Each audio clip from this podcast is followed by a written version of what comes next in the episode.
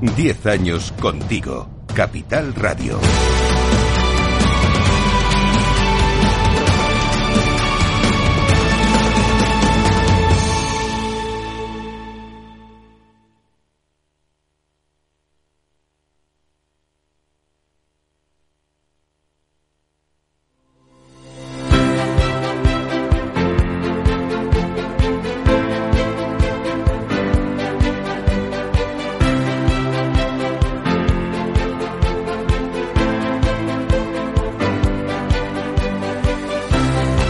Capital Radio, la genuina radio económica.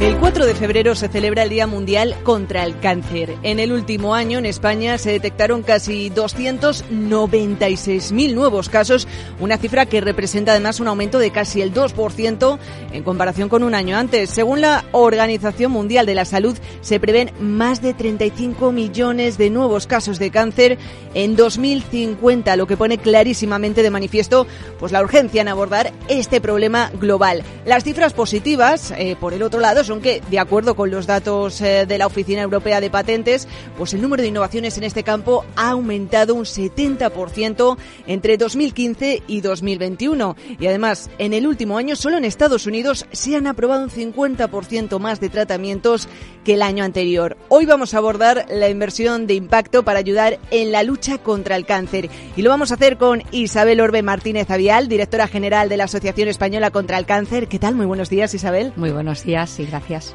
También con eh, Marc eh, Pañella, él es el responsable de selección de fondos en AFI. ¿Qué tal? Muy buenos días. Muy buenos días. Y por supuesto con Ana María Vicente García, Senior eh, Client Relationship Manager en Candriam. ¿Qué tal? Bienvenida a Capital Radio, María. ¿Qué tal? Buenos días. Bueno, tenemos un contexto ahora, desde luego, con esa caída de tipos de interés, de desaceleración de la economía mundial pues que hace realmente atractivo a los sectores, eh, vamos a decir, bursátiles más defensivos como la salud. La mínima señal ahora mismo de que las cosas se tuerzan más de lo planeado, pues puede hacer despuntar a este sector en su desempeño. Eh, contándonos un poquito, ¿cuál es la situación en estos momentos? Bueno, pues eh, venimos de un año 2023, sobre todo en el sector salud, donde en términos de comportamiento en relativo frente a los índices de referencia, pues fue uno de los peores eh, aún así, lo que deja, lo que no hemos dejado de ver en el sector ha sido el fuerte crecimiento eh, de muchas de, las empresas que lo componen. Eh, es cierto que hemos visto compañías, eh, sobre todo más ligadas a, la parte de, obesidad, en que donde la divergencia en valoración sí que se ha extremado en cierta medida, pero eh, siendo muy selectivos eh, se encuentran muchos nombres interesantes eh, a la hora de, invertir, sobre todo en carteras diversificadas, como se puede encontrar en, fondos de inversión y, delegando la gestión en gestores que conocen en profundidad el sector con equipos dedicados. Y, no haciéndolo de forma pues muy concentrada con dos o, tres, o tres nombres. Y para ello pues, eh, tenemos a Candriam, que, que, cuenta con uno de los mejores equipos de gestión eh, enfocados a, en la oncología y también que se apoyan en, en otro fondo que tienen de, de, biotecnología y cuentan pues con equipos dedicados de profesionales y con, con, con, con doctores de expertos en biotecnología que de, muy alta calidad. Bueno, es que en Candrian ahora mismo tenéis lo que es el único fondo especializado en oncología, el Candrian Equity Cell Oncology, que invierte pues en estas empresas no cotizadas eh, que desarrollan eh, y venden productos y servicios eh, al final para el tratamiento del cáncer. El universo de estas, de estas empresas, pues entiendo que incluye productos que pues marcan la diferencia en este caso para pacientes en el diagnóstico, pero también para la elaboración de perfiles en líneas generales del tratamiento del cáncer. Eh, también es un dato interesante, hay que decirlo, que desde que se creó, desde que se comercializa, pues ha batido a índices como el MSCI World y al MSCI Healthcare previamente, ¿no? Correcto, correcto. Bueno, pues la verdad que, enlazando con lo que comentaba Mark antes, ¿no? tenemos, tenemos un equipo que lleva más de 20 años trabajando en, la selección de compañías dentro del sector biotecnológico y, que bueno en, el año 2018 pues decidieron no eh, lanzar el, el, fondo dedicado única y exclusivamente a la oncología ¿por qué? Pues porque vemos, mm, por desgracia, ¿no? que cada vez eh, pues la incidencia del cáncer es, mayor. ¿no? Y por otro lado, la parte buena es que cada vez hay más investigación y hay más empresas ¿no? que, que, están dedicando recursos pues a, a, al final a mejorar ¿no? esa vida de los pacientes, a intentar buscar soluciones contra, contra el cáncer. Entonces, nuestro, nuestro equipo, como decía Marc, eh, es un equipo en el que tenemos doctores en biotecnología y eso es muy importante porque a la hora de seleccionar este tipo de compañías no te puedes centrar únicamente en lo que es la valoración de una compañía. Hay que mirar los datos clínicos, hay que ver cuáles son esos medicamentos, cuál es esa ventaja de esos medicamentos, qué impacto va a tener en los pacientes, ¿no? Y cómo va a, hacer que eso sea una mejoría en general, ¿no? Entonces, eh, pues gracias a ellos, ¿no? Pues eh, tenemos este fondo que, que, se centra principalmente, pues en buscar empresas eh, que dediquen, pues sus esfuerzos al diagnóstico y la investigación, que cada vez es más importante. Un diagnóstico precoz es vital, de vital importancia. Eh, biotecnológicas y farmacéuticas, por supuesto. La mayor parte de la cartera está, está centrada ahí, ¿no? Porque necesitamos innovación. Si no se investiga, no podemos avanzar con, con, la cura de esta enfermedad, ¿no? Y luego no nos olvidemos también, pues, de la parte de tecnología médica, ¿no? Uh -huh. Pues eh, encontrar esa tecnología que, que, hace, pues, que los tratamientos para los pacientes, pues, sean menos invasivos, ¿no? O sea, sean menos, menos dañinos para ello. Uh -huh. y, y, por último, eh, la parte de inteligencia artificial y de Big Data, que es muy importante el diagnóstico por imagen, todas las herramientas eh, de utilidad para los médicos, ¿no? que van a hacer que cada vez puedan detectar y ver cuál es el tratamiento más personalizado que necesita cada paciente. Y todos eh, estos componentes, imagino, que a su vez son los que forman parte de la cartera de este fondo. Enseguida vamos a hablar, eh, pues, de, de esas, eh, de ese total de 68 posiciones que tiene ahora mismo. Vamos a ver cuáles son esas eh, principales posiciones del fondo. Pero vamos, imagino que quienes estaréis encantadísimos con este tipo de inversión, eh, pues, eh, Isabel, seréis desde la Asociación Española contra el Cáncer, porque hemos visto esas cifras que desde luego son un tanto escalofriantes. yo me planteo, ¿no? Si de verdad esos datos que, esos 296.000 nuevos casos en, en, un año detectados eh, de cáncer solo en España, pues también se deben, y quiero pensar que sí, a que se detecta más porque a la vez hay pues eh, más eh, diagnóstico ahora que hace unos años. Efectivamente, es, es evidente, ¿no? Que cada vez se detecta antes, pero las cifras están ahí. Uno de cada dos hombres va a tener cáncer, uno de cada tres mujeres va a tener cáncer y tiene que ver también con nuestra esperanza de vida pero también con nuestra forma de vida. ¿Vale? Nuestra forma de vida desde que somos jóvenes eh, va a afectar a cómo vamos a ser cuando seamos mayores. Por lo tanto, el, cáncer no es un problema de la gente mayor, el, es es el cáncer es, es algo que está ahí y que va a estar siempre, que lo podemos cronificar, pero que tenemos que ser muy conscientes de, de para disminuir su impacto, eh, tener muy presente la prevención.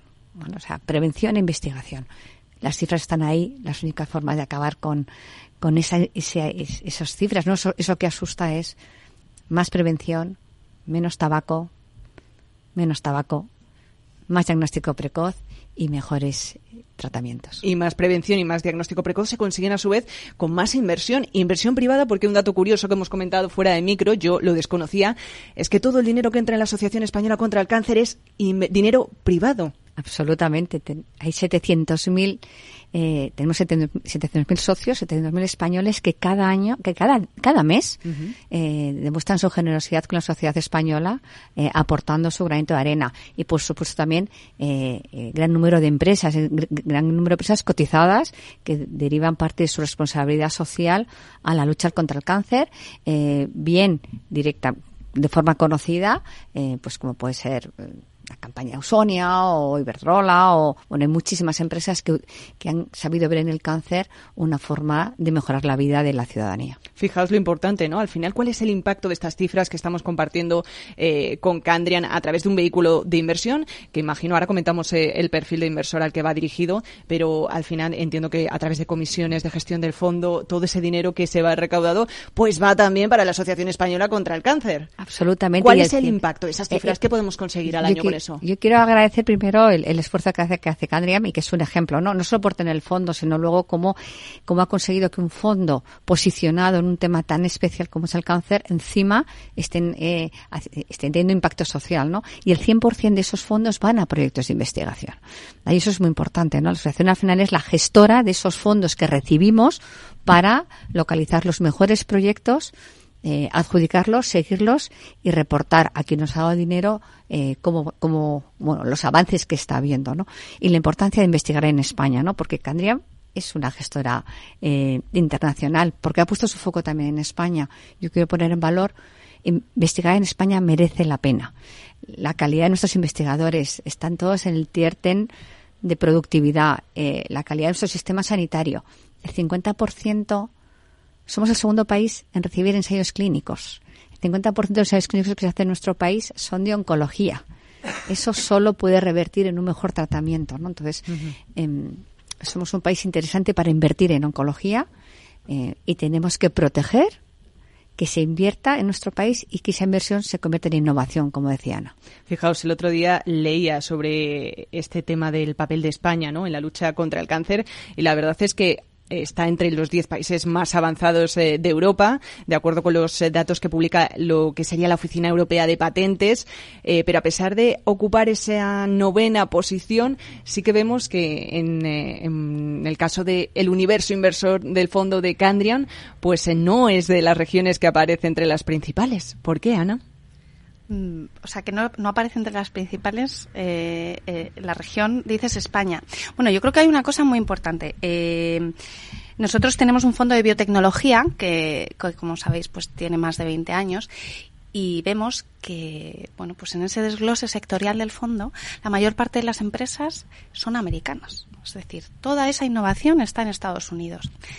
Sin embargo, cuando nos vamos al fondo de, oncología, ¿no? que al final, pues cuando piensas en una inversión eh, en un fondo como este, dices, bueno, pues es una inversión quizá muy nicho, ¿no? Eh, eh, va a haber pocas empresas, va a estar todo centrado en Estados Unidos pues mm, resulta que, la diversificación geográfica que hay en el fondo de oncología es mayor que la de, oncología, ¿no? O sea, de biotecnología. Tenemos un, un, un 60% viene de Estados Unidos, pero ya hay un 30% que viene de Europa. Y eso es muy importante. Y hay un 10% que también eh, viene de Asia. Eh, con lo cual vemos que esa investigación pues se empieza a fomentar en, tanto en áreas geográficas como Europa y Asia y, bueno pues con lo que eso mm, supone esa traslación a, España ¿no?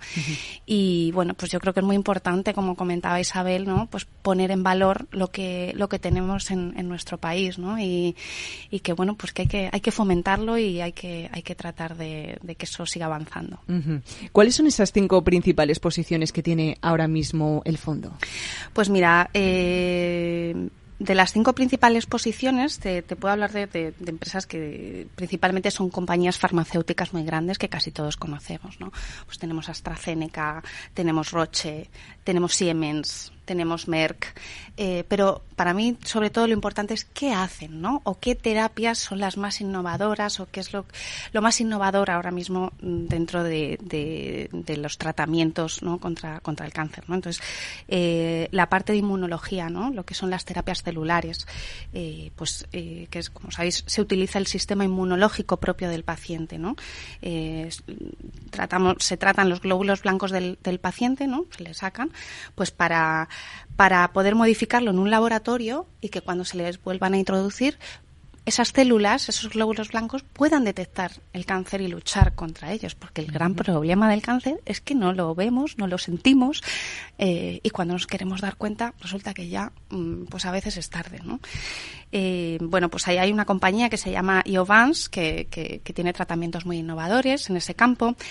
Están las vacunas contra el cáncer. Eh, Moderna no solo tiene vacunas eh, para la parte de para el famoso ARN mensajero. eso es, pues ese ARN mensajero, pues también, eh, bueno, también hay otras terapias que sirven para, para tratamientos de cáncer, pero en este caso son, son vacunas. Y hablábamos antes de la prevención y de ese diagnóstico precoz y de, pues eh, también se invierte en este, en este tipo de, empresas, ¿no? Y bueno, pues luego hay parte de, de anticuerpos, ¿no? También, pues para que nuestro propio cuerpo pueda detectar esas células cancerígenas. Esto es lo más importante en tratamientos de, de, prevención, sobre todo.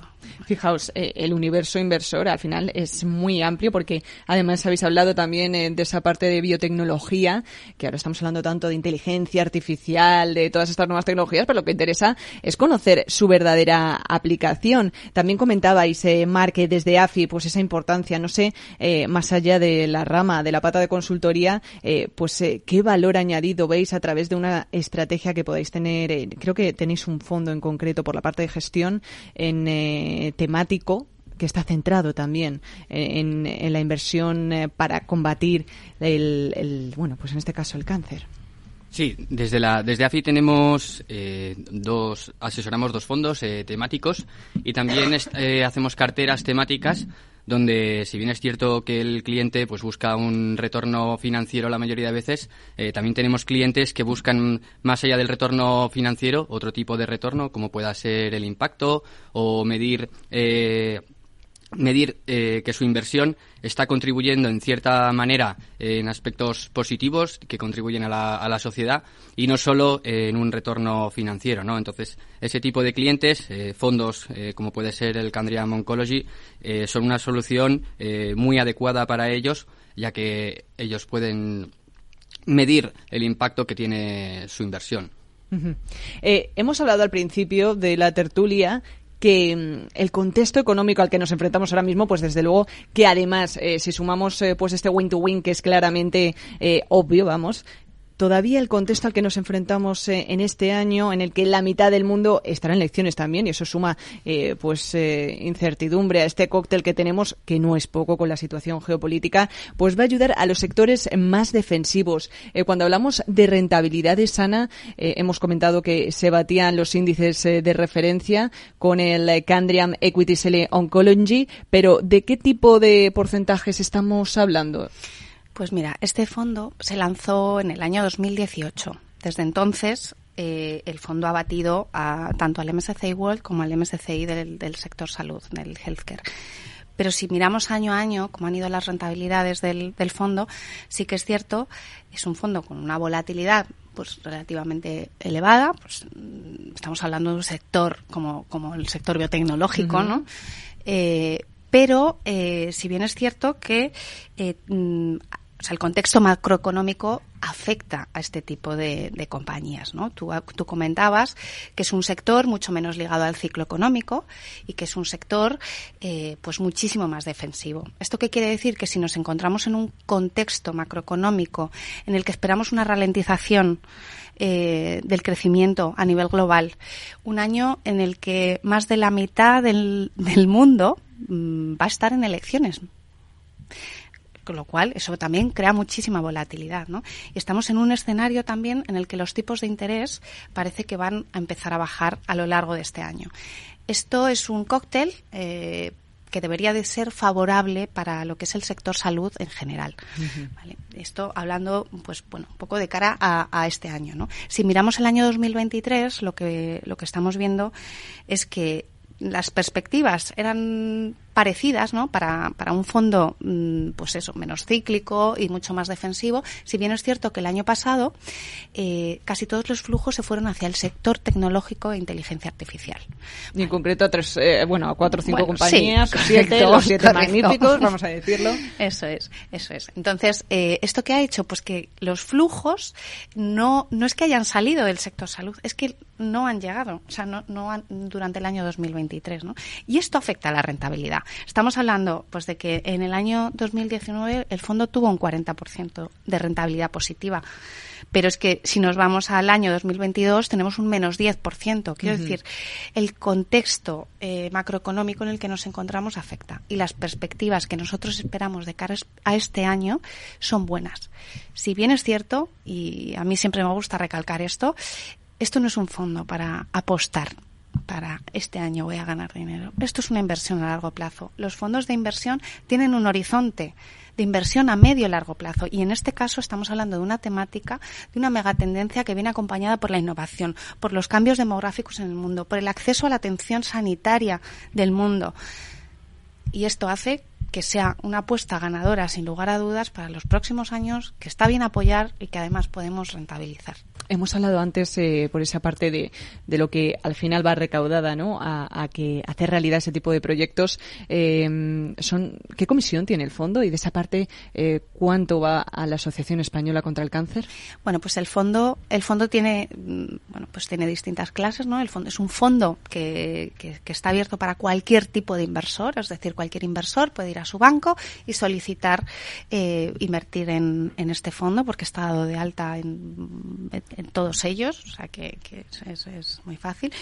Eh, la comisión de gestión para, para la clase más retail, en este caso, para el inversor eh, particular, es de, es de un 1,5%. Y el 10% de la comisión de gestión neta va dedicada eh, íntegramente, a, en este caso, desde España, a la Asociación Española contra el Cáncer, uh -huh. para proyectos de investigación, como comentaba Isabel. Uh -huh. Ellos son los que se encargan, eh, bueno, pues de, de, gestionar ese dinero, ¿no? Para, para que llegue a, a, esos proyectos. Enseguida vamos a hablar también de esas eh, posiciones a lo mejor relevantes, esos cambios que se hayan podido hacer eh, en el último trimestre. Pero Isabel, antes de irnos a esa pausa publicitaria, eh, cuéntanos, por ejemplo, danos un dato a mí me apasionan. ¿Cuánto ha podido aumentar aproximadamente la esperanza de vida gracias eh, a esta inversión dedicada a la investigación en tratamientos contra el cáncer? Bueno, os puedo dar algún detalle. Acaba de publicar la Universidad de Columbia, ¿no? En, en periodos más cortos, como estábamos hablando y decía, ¿no?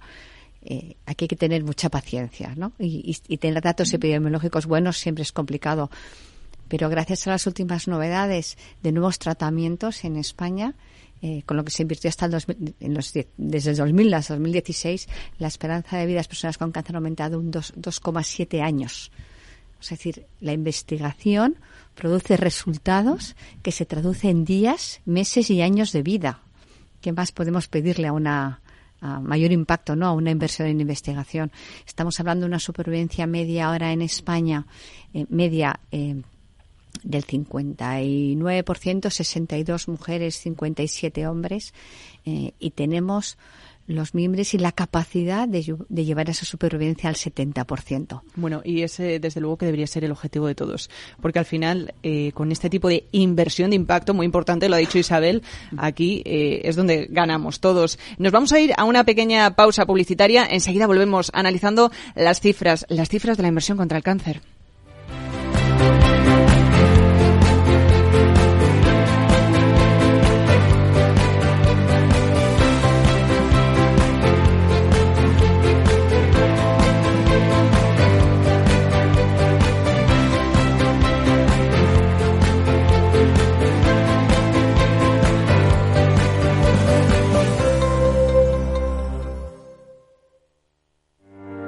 Descubre el lado más verde de la economía y las empresas en una nueva newsletter de Capital Radio. Todas las claves de la semana sobre ESG en un mismo sitio. Suscríbete en capitalradio.es a claves ESG y recibe los contenidos del lado más sostenible de las empresas.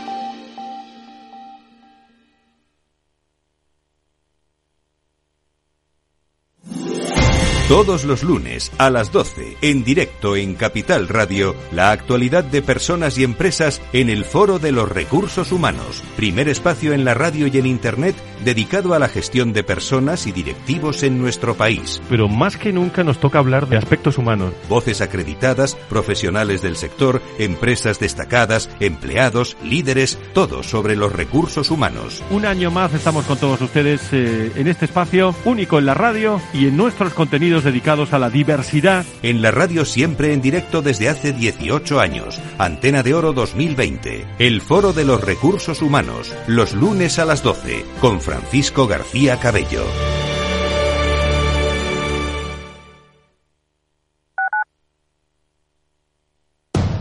Capital Radio. 10 años contigo.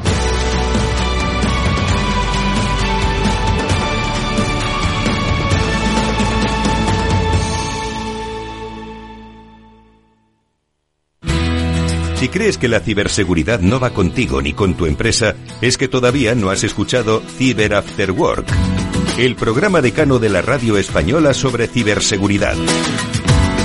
De la mano de Eduardo Castillo y acompañado por Mónica Valle y Pablo Sanemeterio, te ayudamos a proteger tu empresa de las múltiples amenazas que circulan por la red.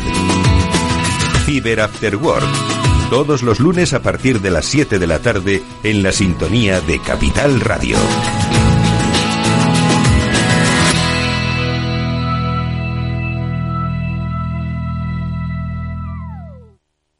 Capital Radio. Siente la economía.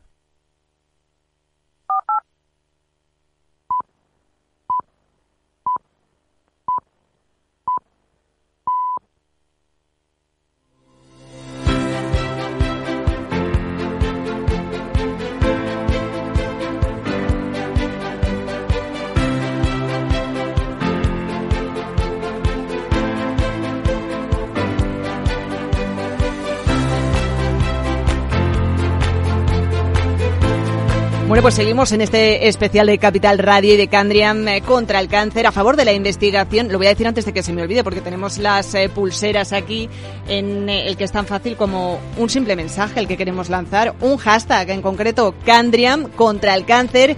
Y por favor, yo animo a todos los oyentes que nos estén escuchando a subir una foto, tengan o no la pulsera con ese hashtag de Candriam contra el cáncer porque cada like que reciba esa publicación, afortunadamente, pues va a ir destinado a lo que queremos, a la investigación, al tratamiento y lo va a hacer a la Asociación Española contra el Cáncer, por supuesto, no podía ser de otra manera. Oye, vamos a seguir hablando, pero me habéis dicho algo muy interesante cuando estábamos en la pausa publicitaria, eh, esa relación matemática, decía Isabel, entre lo que se invierte y los tipos de cáncer que al final resultan pues eh, tener más éxito con su tratamiento y a la vez una menor tasa de mortalidad.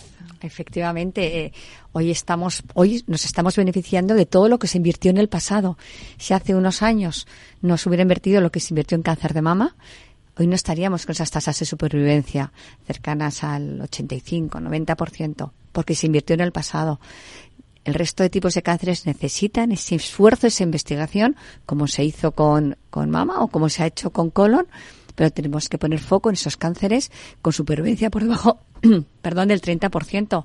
Tenemos que conseguir esas tasas de éxito para el cáncer de páncreas, para el cáncer de pulmón, para el cáncer de estómago. Solo lo que invirtamos hoy nos garantizará la salud para esas personas con esos cánceres. Fíjate qué importante, ¿no? Eso que comentas ahora mismo. Eh, ¿Cuáles son ese tipo de cáncer que necesitan o en los que la asociación está apoyando, poniendo más empeño en su investigación a través de nuevos proyectos? Pues como te está diciendo aquellos que tienen una supervivencia por debajo del 30%, pero tiene una alta incidencia. Pulmón tiene una enorme incidencia y las tasas medias de supervivencia son muy bajas. Por tanto, hay que poner foco en ellos porque eso, para ese gran reto del 70%, tenemos que poner foco en aquellos cánceres que la tienen muy baja. Matemáticamente, volviendo a hablar de ello, pasar de un 5 a un 10% tiene un mayor impacto en la ecuación final que en otros, ¿no? Eh, y es importante, hay muchísimo conocimiento que se ha tenido de la investigación en cánceres eh, de mama, en cáncer de colon, en próstata, en leucemias. Eh, hay un enorme conocimiento que tenemos que llevar a, a, los otros a los otros cánceres y no solo estos cánceres con baja supervivencia sino también a los cánceres raros no eh, encima que, que, te, que, te, diagnostican un cáncer, que te digan que el tuyo es raro porque hay pocos. Y que no lo investigan. Y que no se investiga nada. Ya no hablaremos del cáncer infantil, eh, bueno, y entonces ahí ahí, es importantísimo, y eso lo estamos haciendo desde la, desde la Asociación Española contra el Cáncer, eh, grandes consorcios internacionales. Al final, el tamaño de la muestra, la N es muy pequeña, no podemos ir solos, ¿no? Entonces, eh, parte de nuestra estrategia y nuestra responsabilidad es encontrar entidades como nosotros en Europa y en Estados Unidos para ir juntos, eh, para diseñar programas, pues como acabamos de lanzar, uno para leucemias en lactantes de menos de un año. Hay poquísimos casos, pero, pero, pero la unión ha hecho la fuerza y ya tenemos proyectos de, una importante cantidad de dinero para estos niños. Qué buenísimas eh, noticias, súper importante ese compromiso social también en la innovación en el país y es clave para ello que el conocimiento se quede aquí en España, ¿no? Esto es fundamental, ¿no? Lo hemos hablado también antes. La investigación no se puede comprar porque además si queremos comprar lo que hayan investigado otros, a ver cómo llega y en qué condiciones, ¿no? Al final, y lo ha dicho Ana cuando hablaba de medicina de precisión, cada paciente va a ser va a necesitar su propio tratamiento. Por lo tanto, la investigación y la innovación tiene que estar en los hospitales de nuestro país.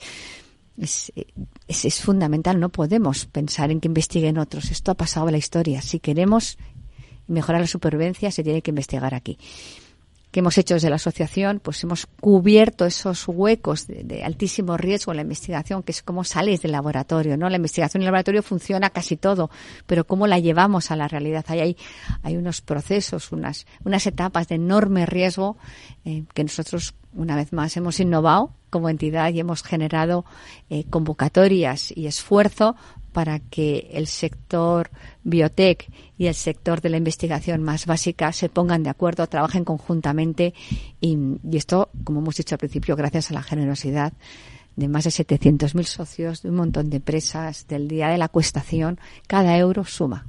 Qué importante también, eh, ¿no? Em, que al final, pues, eh, ese talento se quede en España, que veamos esos nombres propios en eh, compañías grandes cotizadas, pues que sean españolas y no que sean también extranjeras, porque gran parte de ese talento, porque tenemos, lo sabemos, los médicos en España están muy bien formados y, que se vayan a, a, otras empresas que al final sean los que se queden pues también con el dinero que luego reciben gracias a, promover esa investigación y esos eh, tratamientos. Imagino que de eso sabéis mucho bastante desde Candrian, ¿no, Ana? Bueno, pues mira, la verdad que, nosotros somos una, multinacional, ¿no? Y este fondo lo, vendemos a nivel global, es decir, está disponible para, para, para muchos inversores en, en el mundo.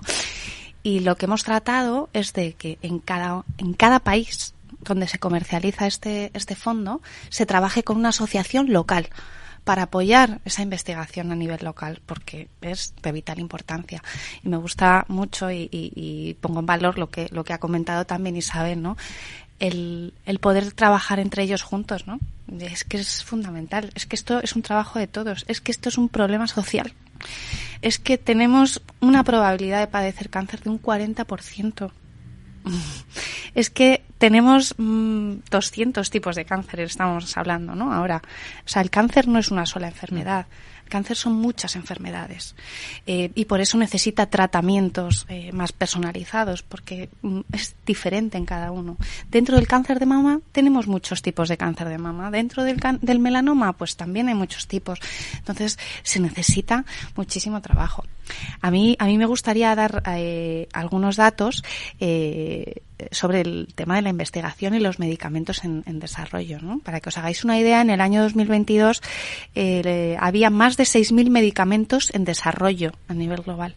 El 40% de esos medicamentos en desarrollo pertenecían al campo de la oncología.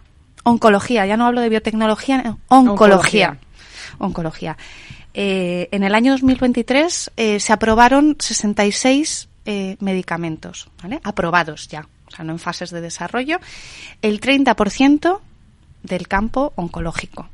Es decir, cada vez se está haciendo más, pero esto no quiere decir que no se necesite más. Se necesita porque nos estamos enfrentando, yo creo que, a uno de los mayores retos eh, como sociedad.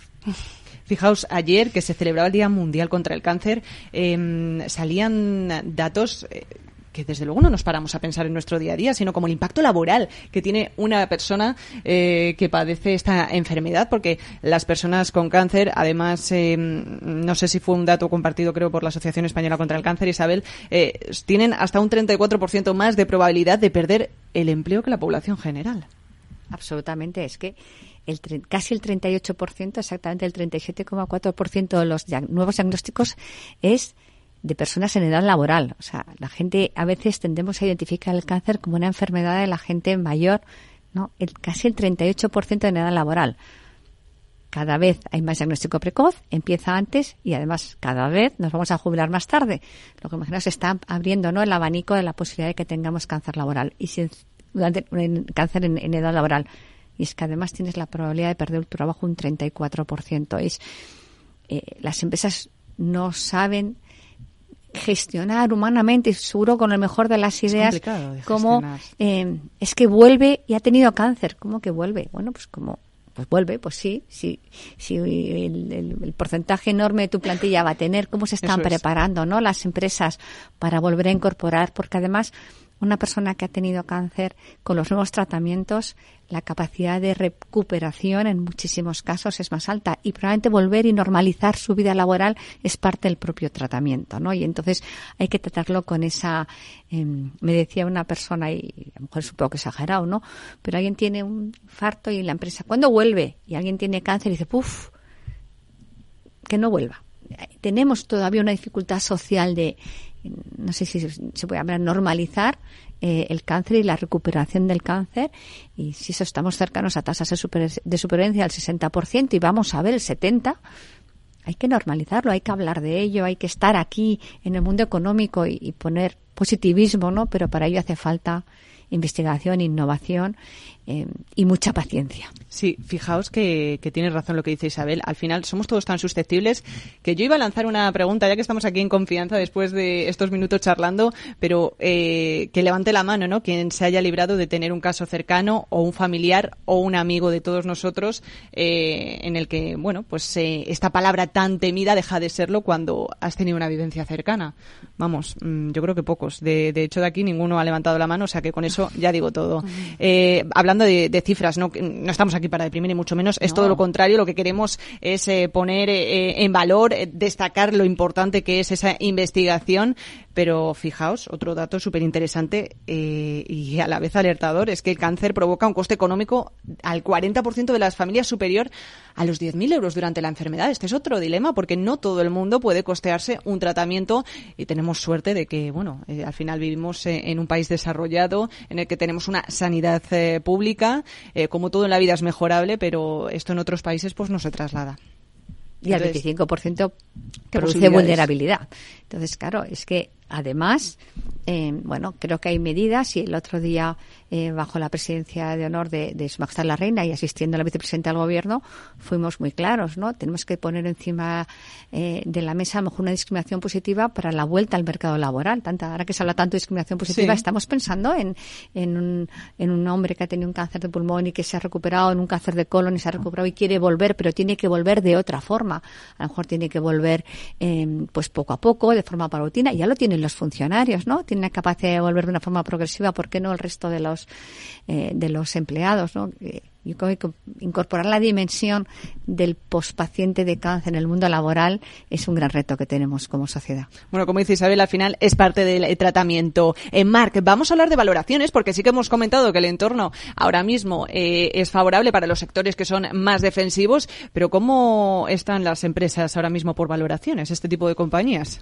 Pues justo, eh, en términos de valoración, lo que hemos detectado es bastante dispersión. Las, las compañías que podríamos decir de de, mayor capitalización, eh, como pueden ser ejemplos de Pfizer, Moderna. Sí que vimos fuertes retrocesos el año pasado, motivado especialmente por eh, la reducción de, la venta de vacunas contra, el coronavirus. contra el coronavirus. Pero luego sí que hemos visto otro, otro universo de compañías también eh, megacap, muy reducido, que, sí que experimentan eh, pues múltiplos más exigentes, pero que te, vemos que tiene pues eh, especial sentido eh, esos niveles de múltiplos un poco más exigentes por el nivel de crecimiento que estamos experimentando, el desarrollo sobre todo en I+D, las capacidades de, mantenerlo y consolidarlo en esa ventaja competitiva respecto a otras compañías, pero luego también todo el resto del universo de salud sí que vemos que, tiene múltiplos, eh, si hablamos de en Z-Score, eh, pues en cero o incluso, o incluso un poquito menos, ¿no? Entonces, eh, ya pasándolo también a, en términos de, de, flujos y de riesgos que podemos ver en el, en el año, en términos de flujos, creemos que un año como, como el que estamos eh, en el actual, donde la incertidumbre, eh, pues mes eh, tras mes, cada vez se va incrementando más, donde muchas casas de análisis, incluido nosotros, pues el escenario central cada vez tiene menos probabilidad y se va dando más probabilidad a escenarios alternativos que pueden acentuar la volatilidad, la incertidumbre y, esto puede generar también, pues, cierta rotación a sectores más defensivos, como puede ser el, sector salud, que, que en años donde precisamente como el 2000 2023, donde la tecnología eh, lo hace fantásticamente y atrae eh, prácticamente gran cantidad de flujos, dejando especialmente al sector salud pues eh, prácticamente sin entradas, pues en años de cierta incertidumbre, volatilidad y rotación sí que se puede ver eh, cómo el, sí que podríamos ver cómo, cómo el sector salud eh, pues puede atraer todos estos flujos. Y, ya agregando una última nota, sobre todo en relación a las elecciones presidenciales en Estados Unidos, eh, lo que estamos eh, transmitiendo a clientes especialmente es, la importante eh, de estar en carteras diversificadas, sobre todo porque podemos ver cómo cuando se acerquen las elecciones presidenciales, pues pueden se pueden hacer se pueden hacer estimaciones, ¿no? De variaciones sobre precios de medicina, seguros de salud, que esto en Estados Unidos pues ha tenido bastante relevancia en los últimos años, ¿no? Entonces, pues destacar la importancia de, no tener una excesiva concentración y de estar en carteras diversificadas, de gestores que conozcan el sector, como, como hemos dicho, hemos dicho ya al inicio. Es, muy importante, ¿no? Al final eh, esas elecciones, sobre todo en Estados Unidos, van a tener un gran impacto a nivel eh, mundial. Veremos eh, lo que pasa. Has dado un par de nombres propios y, fijaos, Roche Novartis, hablábamos, ¿no? De que Estados Unidos, pues sí, es el que acapara los mayores datos en cifras de investigación, de patentes, pero son dos europeas las farmas que más patentes de terapias contra el cáncer han solicitado desde 2002. Súper importante porque esa investigación también se queda aquí en Europa. Em, vamos a hablar de los gestores porque mm, lo hemos pasado muy por alto, pero al final es muy importante destacar que al final no son solo eh, personas que se dedican a, ver números en un balance de cuentas, sino que son expertos del sector, son médicos, expertos en biotecnología. Eh, ¿Qué valor añadido pone eso a una investigación, a una selección más punterana? Pues eh, toda. toda. Es básico. Quiero decir, estamos hablando ahora de valoraciones, ¿no? Comentaba Marc, eh, y es muy importante. Y, los gestores, pues, pues, pues tienen que mirar las valoraciones de una compañía, lógicamente, ¿no? Eh, hablando de valoraciones, y me gustaría destacar que después de todo lo que ha comentado Marc, las valoraciones dentro de la parte de, de farma y de biotecnología ahora mismo están un 6% por debajo de la media histórica. Y la parte de tecnología médica está en torno a un 12-15% por debajo. Quiero decir que es muy atractivo, pero es que esto no es todo lo importante a la hora de seleccionar una empresa eh, que, bueno, pues que en este caso esté, esté buscando una solución, ¿no? Para, para la lucha contra el cáncer. Entonces, nosotros lo que tenemos es un equipo, como comentaba, de gente experta en medicina. Tenemos desde doctores en biotecnología, o sea, PhDs en biotecnología, que saben eh, cómo ver el potencial de, una compañía en términos de, pues, eh, puede que se estén desarrollando medicamentos parecidos, ¿no? ¿Cómo vas a poder detectar eh, cuál es el mejor de esos medicamentos? ¿Cuál es el que mayor impacto va a tener? Porque cuando los medicamentos están en desarrollo, es decir, no están aprobados todavía, eh, pues la labor de estos gestores pues cobra todavía muchísima mayor, mayor importancia, ¿no? Eh, y ahí es donde aportan un valor añadido fundamental. Además de esto, pues eh, nuestro equipo de gestores asisten a, congresos médicos, ¿no?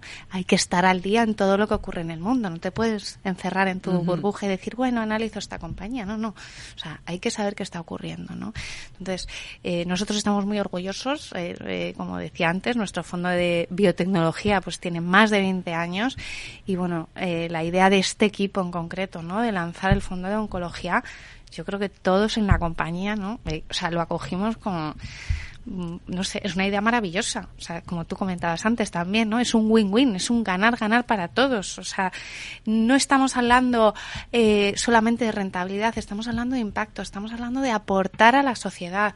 Eh, y bueno, pues esto no se puede hacer sin un equipo como el que, como de, gestores y expertos como los que tenemos. Claro, es muy fácil analizar los números, las cuentas de una compañía que tiene un largo recorrido, que tiene una historia, pero eh, el mérito y, sin quitar esto a nadie, ¿eh? tampoco a los gestores que solo se dedican a, ver las cifras, que también consiguen muy buenos números, pero es cierto que tiene mucho mérito encontrar una compañía que, que va a despuntar cuando no tiene esa historia, que está todavía en unos eh, niveles eh, pues muy no precarios, pero está todavía en unas etapas muy primerizas. ¿Habéis hecho algún eh, cambio en cartera en el último trimestre relevante en biotecnología y en el eh, especializado en oncología? Mira, yo creo que hablábamos antes también de, de, los cambios que se han producido en los últimos años, ¿no? Eh, pues desde 2020, ¿no? Desde la pandemia, pues 2020, 2021 fueron años en los que el growth, ¿no? el, estilo growth, eh, pues eh, funcionó mucho mejor. ¿no? Eh, y a partir de 2022, pues ha habido una rotación ¿no? en, en cuanto a estilos. Y las empresas valor son las que pues son compañías más grandes, más estables, son las que han funcionado mejor. También por ese acompañamiento ¿no? de esa subida de tipos de, interés ¿no? que, les, que les ha beneficiado, podríamos decir.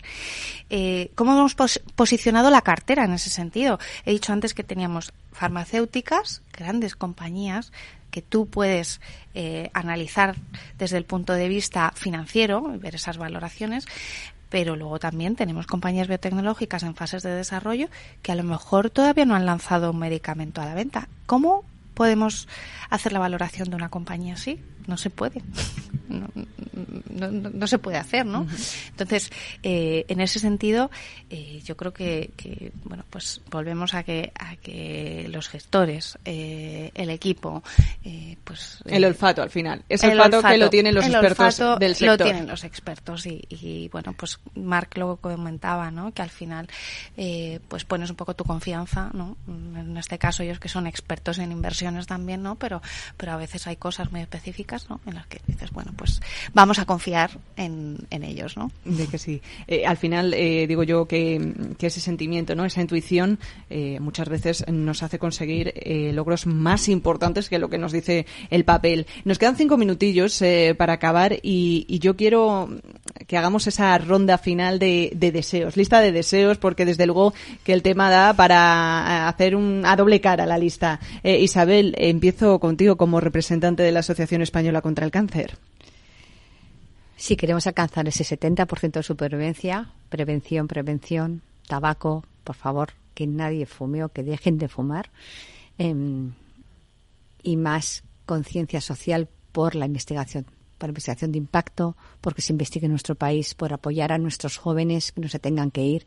Invertimos un montón de dinero en formar de una forma extraordinaria a nuestros médicos, a nuestros biólogos, a nuestros biotecnólogos, químicos, proteger la investigación, poner la investigación en el, en el lugar social que se merece, ¿no? De prestigio. Eh, y, que consideremos y cuando veamos a un investigador le demos la enhorabuena por lo que está haciendo, ¿no? Y que hay un, cambio cultural importante en nuestro país. Y luego, por supuesto, eh, confiar en una entidad como la Asociación Española contra el Cáncer, que tiene 70 años de historia defendiendo eh, a, todos la sociedad española eh, en esta en esta gran batalla que tenemos contra el cáncer como el gran vehículo para gestionar los fondos eh, que van a realmente impactar en la, en la selección de los mejores proyectos y con más impacto en la vida de las personas. Muy importante ese deseo de Isabel y sobre todo si hemos conseguido concienciar, oye, bastante. Hoy nos podemos ir todos bastante satisfechos a casa. Marc. A mí, antes de, empezar, hemos estado hablando de la falta de conciencia que, se tiene eh, a la hora de, bueno de detectar la, de manera más temprana eh, los cánceres y de la relevancia que tiene y la verdad que se me ha quedado bastante marcado. Así que mi deseo realmente es que, todos seamos más conscientes también de la importancia de, hacernos revisiones, también de, cómo bueno, hablábamos antes de, cáncer de mama, como las mujeres eh, son muy conscientes de cómo se lo pueden detectar de manera temprana o, ciertas eh, señales. Eh, no así los hombres para el cáncer de próstata. Entonces, es un ejemplo. entonces, la, bueno, ser, mucho más conscientes de, cómo detectar de manera temprana el cáncer, de que, de que se, se, haga de manera mucho más activa también una difusión para de que llegue sobre todo también a los jóvenes, ¿no? O, la, y, bueno, a todo el mundo eh, en general, pero, pero bueno, también a los jóvenes que creo que al menos en mi entorno pues no somos tan conscientes de, las cifras, del impacto que tiene el cáncer en la gente joven, en la gente en edad, en edad laboral, así que sobre todo en, en la prevención y en la detección temprana. Palabras, deseos que se suman a nuestra lista y que la vas a cerrar tú, Ana. Pues eh, el objetivo, el deseo, el mayor deseo sería eh, encontrar una cura para todos estos cánceres, ¿no? Que, de los pues que estamos hablando sin, sin lugar a dudas. Bueno, ya vamos eso es, eso es difícil de momento, pero estamos avanzando. Sobre todo avanzar pues en esas tasas de supervivencia y, bueno, pues intentar que, cualquier paciente de, cáncer, ¿no? Pues eh, pueda al menos vivir como, como una enfermedad crónica, ¿no? Pero que consigamos reducir sobre todo esas tasas de, mortalidad que, principalmente en, cánceres pues más raros, como hablábamos antes, todavía son, son altas. Y fijaos eh, qué sencillo es muchísimas veces eh, colaborar. Lo voy a recordar de nuevo, aunque ya lo hemos hecho antes, pero eh, tenemos estas pulseras y ese maravilloso hashtag de Candrian contra el cáncer y solo por un me gusta pues conseguimos que se vaya un euro a esta investigación. Entonces, por favor, quiero ver esas redes ahora mismo inundadas de ese hashtag Candriam contra el cáncer. Ahora nos tenemos que hacer nosotros un selfie y una foto en condiciones, porque tanto decirlo todavía no la hemos subido ni nosotros mismos.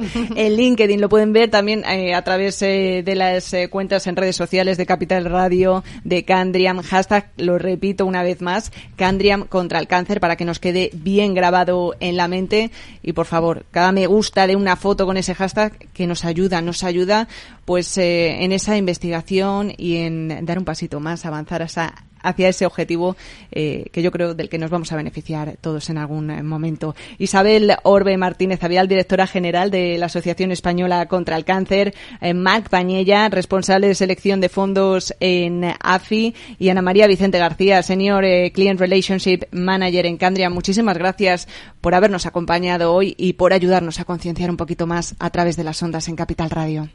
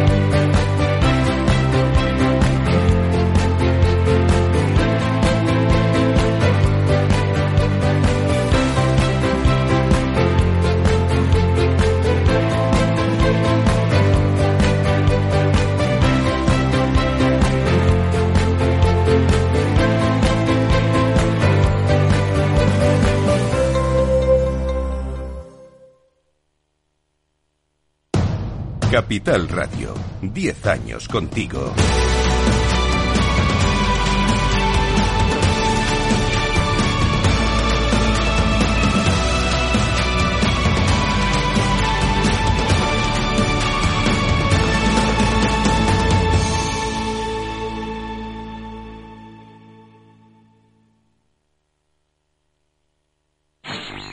En Capital Radio te mantenemos económicamente informado desde que amanece. Son las 7 de la mañana, hora central europea, las 6 de la mañana en Canarias. Aquí comienza Capital, la bolsa y la vida. Haciendo algún break en el camino. Enseguida, hora trading la hora más golfa de los mercados. Para continuar informándote después de comer. Son las 4 de la tarde, las 3 en Canarias. Esto es Mercado Abierto, en Capital Radio. Y que cierres el día conociendo todos los detalles. Señoras y señores, buenas noches, bienvenidos. Escuchan la sintonía de Capital Radio. Les invito a que nos acompañen aquí en el balance. Capital Radio. Información económica de calidad.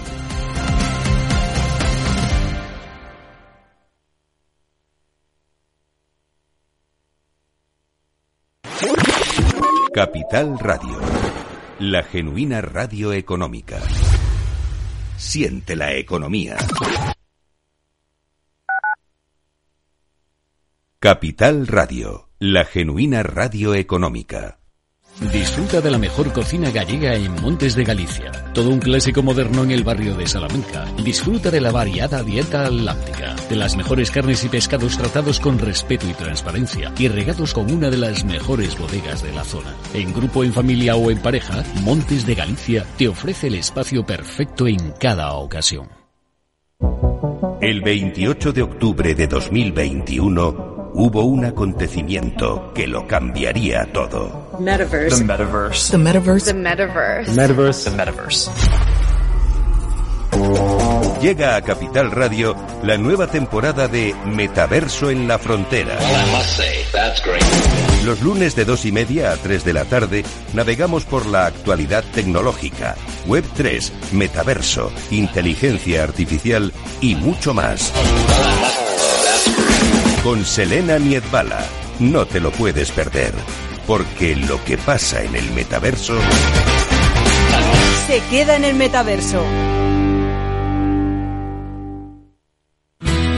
Si crees que la ciberseguridad no va contigo ni con tu empresa, es que todavía no has escuchado Cyber After Work, el programa decano de la radio española sobre ciberseguridad.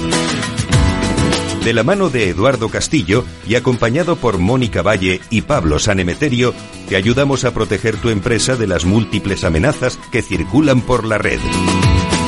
Cyber After Work. Todos los lunes a partir de las 7 de la tarde en la sintonía de Capital Radio.